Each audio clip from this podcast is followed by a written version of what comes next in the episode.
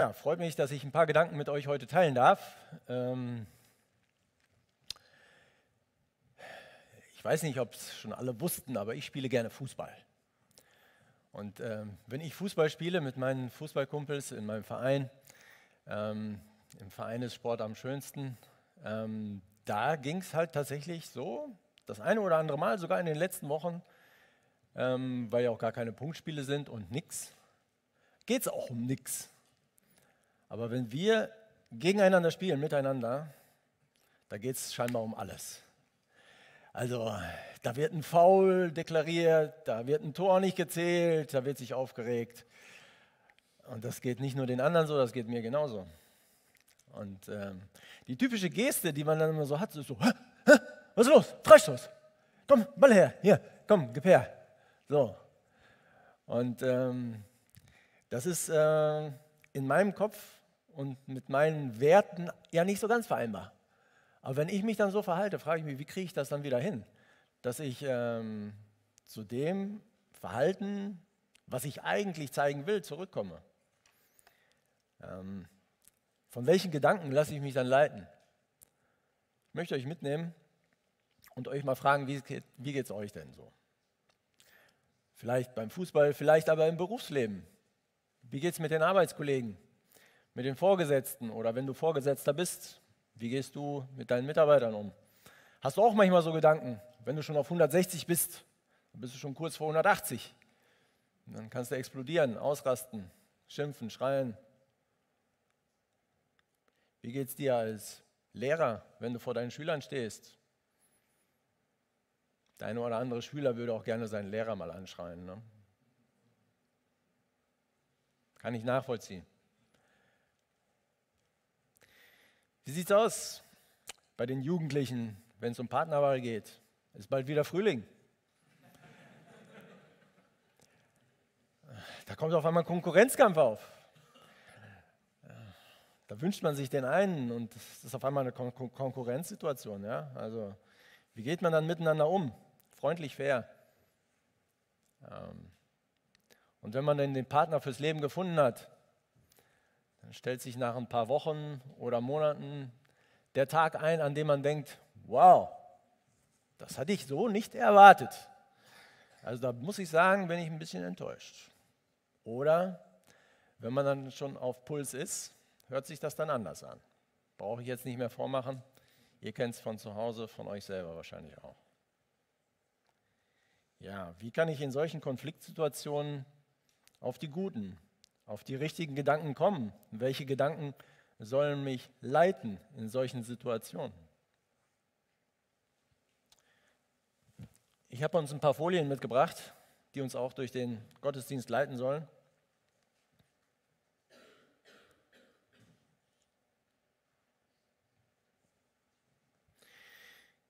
Genau, ein Leitvers für uns. Denn ich weiß wohl, was ich für Gedanken über euch habe, spricht der Herr. Gedanken des Friedens und nicht des Leides, dass ich euch gebe Zukunft und Hoffnung. Jeremia schreibt einen Brief an die Gefangenen in Babylon. Um das zeitlich ein bisschen einzuordnen, habe ich eine Folie mitgebracht. Die kennen ein paar Leute hier aus dem roten Faden durch die Bibel. Und zwar sieht man hier, ich markiere es mal, hoppla, Nein. Zurück. Wieso geht es immer nur weiter? Geht es auch zurück?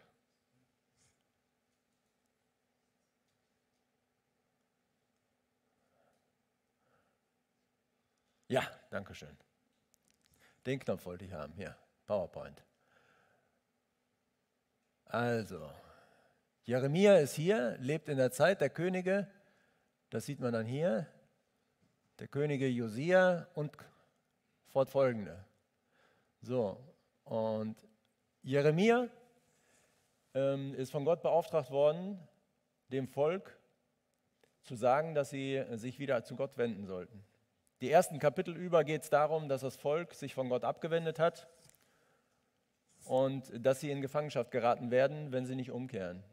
Und da sie nicht Buße getan haben, hat Gott die Strafe auf dem Fuße gefolgt, folgen lassen und sie in die Gefangenschaft nach Babylon entführen lassen. Die oberen 10.000 bedienen auch Daniel, werden nach Babylon entführt. Und so sitzen sie da an den Bächen Babylons, heißt es so schön in den Klageliedern, und weinen und sind deprimiert und denken darüber nach, was ist passiert. Hat Gott uns vergessen? Sind wir nicht mehr das auserwählte Volk? Und da wird Jeremia beauftragt, diesen Brief zu schreiben. Und in seinem Brief schreibt er ihnen, ich habe Gedanken des Friedens und nicht des Leidens. Aber das ist die Situation, in der sie sich befinden. Sie sehen nur Leid. Sie sehen keine Hoffnung. Sie sehen keine Perspektive. Da ist es Jeremia, der sie daran erinnert, wie Gott sie sieht, wie Gott über sie denkt und dass die Situation, in der sie da jetzt sind, ihr eigenes Verschulden ist, dass sie ihn vergessen haben, dass sie wieder zurück zu Gott kommen sollen und dass sie dann auch wieder Trost, Perspektive und Hoffnung bekommen werden. Gott sieht die Menschen, also damals die Juden auch, wie folgt. Gott sieht die Menschen so, dass sie gewollt, geschaffen und geliebt sind. So denkt Gott über uns, über dich, über mich. Gott macht sich Sorgen um uns. Gott ist derjenige, der aber auch sieht, wie hilfsbedürftig wir sind, erlösungsbedürftig. Wir sind nicht perfekt, das wissen wir. Und Gott sieht uns auch so. Deswegen ruft uns Gott. Er ruft uns zu, Kinder Gottes zu sein.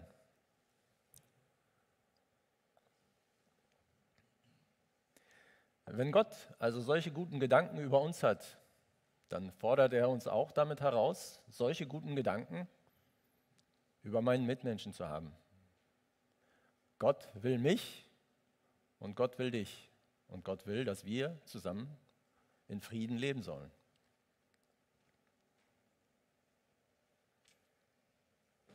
Und dann findest du dich wieder in einer Situation, Vielleicht, wo du mit deinen Eltern unzufrieden bist oder deine Eltern mit dir. Vielleicht, wo du als Lehrer unzufrieden bist mit deinen Schülern. Und wo die Situation schon fast eskaliert. Aber ist es tatsächlich immer so, dass die Probleme, die der eine oder andere uns entgegenwirft, dass sie uns persönlich treffen? Meinen sie immer wirklich uns? Oder sind sie mit sich selbst und mit Gott vielleicht noch nicht im Reinen und können deswegen gar nicht anders. So wie Gott uns sieht, dass wir hilfsbedürftig sind, dass wir Unterstützung brauchen. Vielleicht hat mein Partner gerade einen schlechten Tag. Der meint gar nicht mich. Er ist mit sich selbst noch nicht im Reinen, mit sich selbst noch nicht im Klaren. Ich muss das ja nicht so alles an mich ranlassen.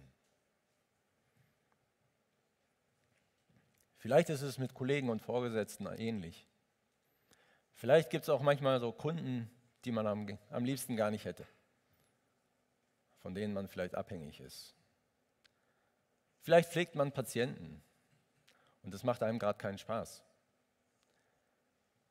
Und manch einer denkt auch, dass seine Schüler irgendwie Patienten sind. Manchmal ist es ja auch bei Geschwistern so, dass sie übereinander so denken der Bruder über die Schwester oder die Schwester über den Bruder. Vielleicht ist das sogar in einer Gemeinde so. In dem Psalm lesen wir, wie fein und lieblich ist es, wenn Brüder einträchtig beieinander wohnen. Das ist ein altdeutsches Wort, aber es gefällt mir. Steckt in Eintracht Frankfurt drin. Das ist die Mannschaft des Jahres 2022 für mich. Als Team haben sie vieles erreichen können haben nicht einzelne Stars mit Millionen und Milliarden, was weiß ich, umsetzen. Einträchtig beieinander sein. Das kann nach vorne bringen. Wir möchten uns eine Geschichte als Beispiel anschauen im Alten Testament. Zwei Brüder, Jakob und Esau. Und wie die beiden miteinander umgegangen sind. Jakob hat den Esau ausgetrickst, des Segens und des Erbes wegen. Und Esau konnte es Jakob nicht vergessen. dass er ihn um den väterlichen Segen gebracht hat. Er dachte, mein Vater lebt nicht mehr lange. Wenn die Trauerzeit vorüber ist, werde ich meinen Bruder Jakob umbringen. Was für ein Verhältnis unter Brüdern. Jakob muss fliehen, auf Anraten seiner Mutter. Er erhält Schutz und Zuspruch durch Gott. Gott stellt sich zu ihm und sagt ihm, du bist der Segensträger und ich werde dich schützen und bewahren und ich werde dich segnen und wieder zurückbringen. Und so zieht Jakob zu Laban, zu seinem Onkel. Und nach 20 Jahren, in der Zeit, in der Jakob dort geheiratet hat, Kinder gekriegt hat, möchte er wieder zurück nach Hause. Möchte wieder weg von Laban, auch weil Laban genauso ein Schlitzohr ist wie er selber. Was das Geschäft angeht, haben sich gegenseitig nicht viel gegeben. Der Laban betrügt ihn ja schon mit der Tochter, da soll er sieben Jahre für sie arbeiten, dann wird ihm die falsche untergeschoben, dann muss er nochmal sieben Jahre arbeiten, damit er die Rahel bekommt. Und dann ist er nach 20 Jahren also so weit, dass er sagt, ich möchte wieder nach Hause.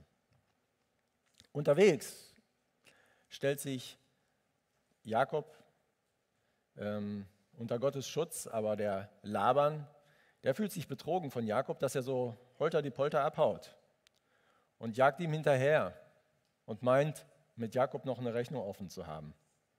Und dann lesen wir in der Nacht davor, aber erschien Gott dem Aramäer Laban im Traum und warnte ihn, hüte dich davor, Jakob auch nur mit einem Wort zu bedrohen. Gott macht sein Versprechen wahr, er schützt Jakob und er greift ein. Er sagt Laban, Vorsicht, ist meiner, nicht anfassen. Vielleicht sagt er es dir auch in der einen oder anderen Situation. Vorsicht, nicht anfassen, ist meiner. Also, Laban tut Jakob nichts und sie schließen einen Friedensvertrag. Jakob zieht weiter und meldet seine Ankunft jetzt seinem Bruder Esau. Und die Art und Weise zeigt schon, wie Jakob sich in seinem Denken seinem Bruder gegenüber gewandelt hat. Er wollte ihn nicht mehr austricksen. Er sagt offen, ich werde kommen und ich schicke dir schon einen kleinen Segensgruß voraus. Ich habe viel geerntet, ich habe einen großen Wohlstand erlangt, du kannst gerne etwas davon abhaben. Mein lieber Bruder Esau, nein, er sagt nicht mein lieber, lieber Bruder, er sagt, ich bin dein Knecht. Möge dein Knecht gnädig mit mir sein. Und Esau reagiert ganz anders als Jakob gehofft und erwartet hat. Esau kommt ihm nämlich entgegen mit 400 Mann. 400 Mann ist kein kleines Begrüßungskomitee. Ähm, er möchte Jakob Angst einjagen, mindestens das, vielleicht auch mehr, vielleicht das ganze Erbe abjagen. Jakob bekommt Angst und wendet sich an Gott. Und in seinem Gebet sagt er dann folgendes, rette mich doch jetzt vor meinem Bruder Esau. Ich habe solche Angst vor ihm, er wird uns alle umbringen, auch die Frauen und Kinder. Du hast mir doch versprochen, ich schütze dich, ich lasse es dir gut gehen. Deine Nachkommen sollen wie der Sand am Meer werden, den niemand zählen kann. Jakob blieb die Nacht über an diesem Ort. Und dann lesen wir weiter, plötzlich erscheint ein Mann und kämpft mit Jakob. Also es ist gar nicht Esau, es ist nicht der Gegner, sondern es ist Gott selbst zu dem Jakob jetzt eine neue Beziehung finden soll. Er soll seine Beziehung mit Gott klären. Und dann kämpft Jakob um sein Leben. Und Gott spricht in das Leben Jakobs hinein und sagt ihm, du bist Israel. Denn du hast mit Gott und mit Menschen gekämpft und hast gesiegt. Gott gibt Jakob also eine neue Identität. Sein Blick auf das Leben Jakobs wendet sich auch an dieser Stelle, dass er sagt, Jakob, ich will dein persönlicher Gott sein. Ich will mit dir durchs Leben gehen und du sollst mich als dein Gott annehmen. Und das ist, glaube ich, auch der Gedanke, den wir mitnehmen können für uns. Letzten Endes kämpfen wir nicht gegen irgendwelche anderen Menschen sondern es sind oft geistliche Kämpfe. Und wir kämpfen mit uns und mit Gott. Und dieses Ringen mit Gott, wer hat die Vorherrschaft in meinem Leben? Wer hat das Sagen? Auf wen verlasse ich mich? Diese Frage müssen wir uns stellen. Jakob geht also selbst voran, begegnet seinem Bruder Esau und er wirft sich siebenmal auf die Erde, bis er zu seinem Bruder kommt. Esau aber lief ihm entgegen, umarmte und küsste ihn. Beide weinten vor Freude. Was für eine Begegnung. Ganz anders als von beiden geplant, ganz anders als von beiden gedacht. Gott hat sowohl Jakob verändert als auch Esau. Und das ist ein Wunder, das kann nur Gott tun. Esau nimmt dann die vorausgeschickten Geschenke Jakobs an und sie schließen Frieden miteinander.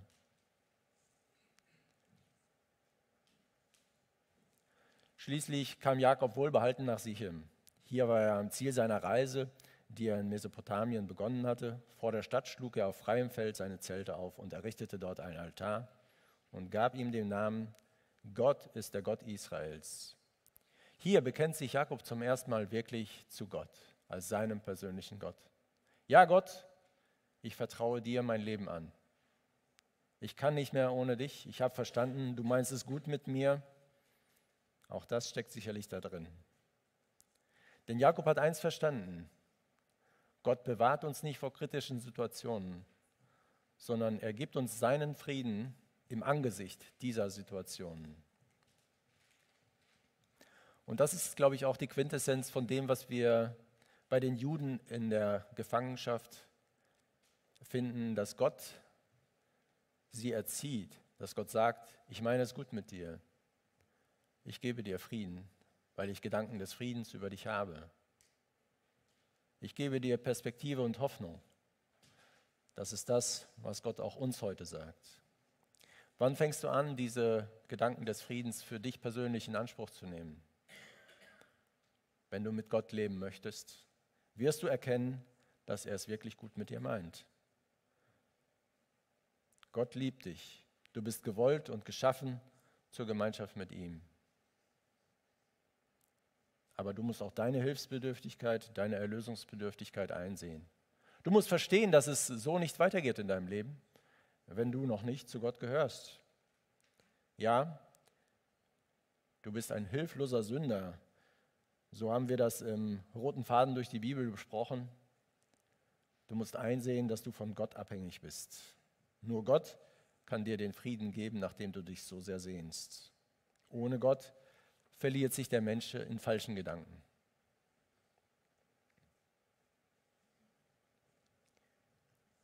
Wir müssen uns also die Frage stellen, wenn wir in solche Situationen kommen, die für uns kritisch erscheinen, wer bin ich eigentlich und was ist meine Identität? Aus welcher Identität heraus reagiere ich in dieser Situation? Was ist mein Ziel? Was ist meine eigentliche Mission? Und welche Verhaltensmuster passen dann dazu?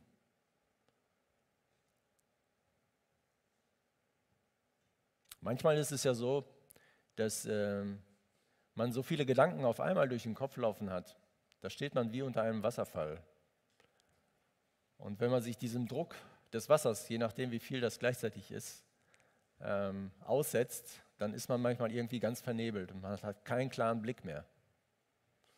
Stell dich einfach mal einen Schritt hinter den Wasserfall unter den Felsvorsprung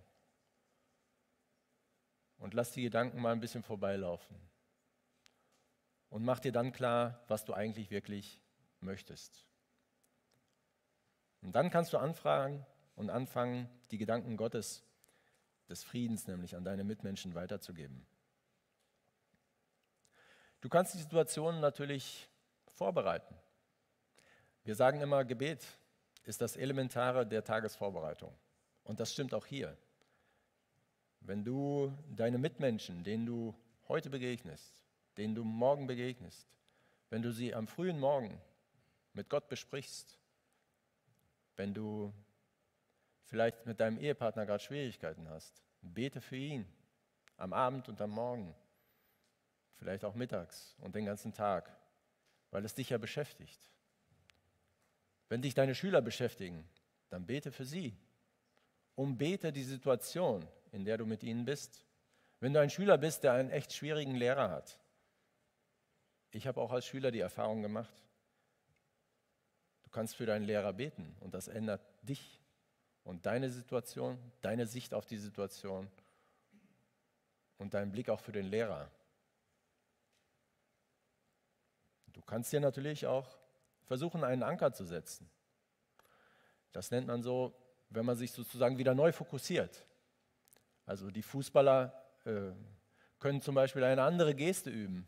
Ich versuche zu üben, Gedanken des Friedens, ja, mein Herz für dich. Es sieht besser aus und wirkt besser als das, was ich vorhin gezeigt habe.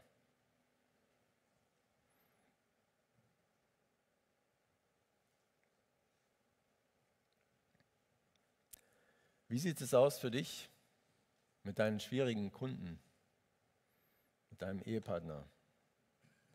Lass es durch den Kopf gehen. Finde einen Gedanken für dich, den du vielleicht irgendwo einen kleinen Notizzettel machst vor dem Spiegel. Gott liebt mich und Pünktchen, Pünktchen, Pünktchen. Gott hat Frieden für mich, für mein Herz. Gott hat Frieden für dein Herz. Gottes Friede reicht für alle Menschen, die auf der Erde wohnen.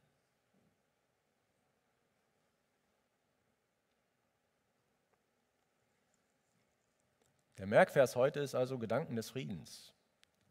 Gott meint es gut mit dir und mit mir. Er wünscht dir und mir Frieden im Herzen und er denkt Frieden.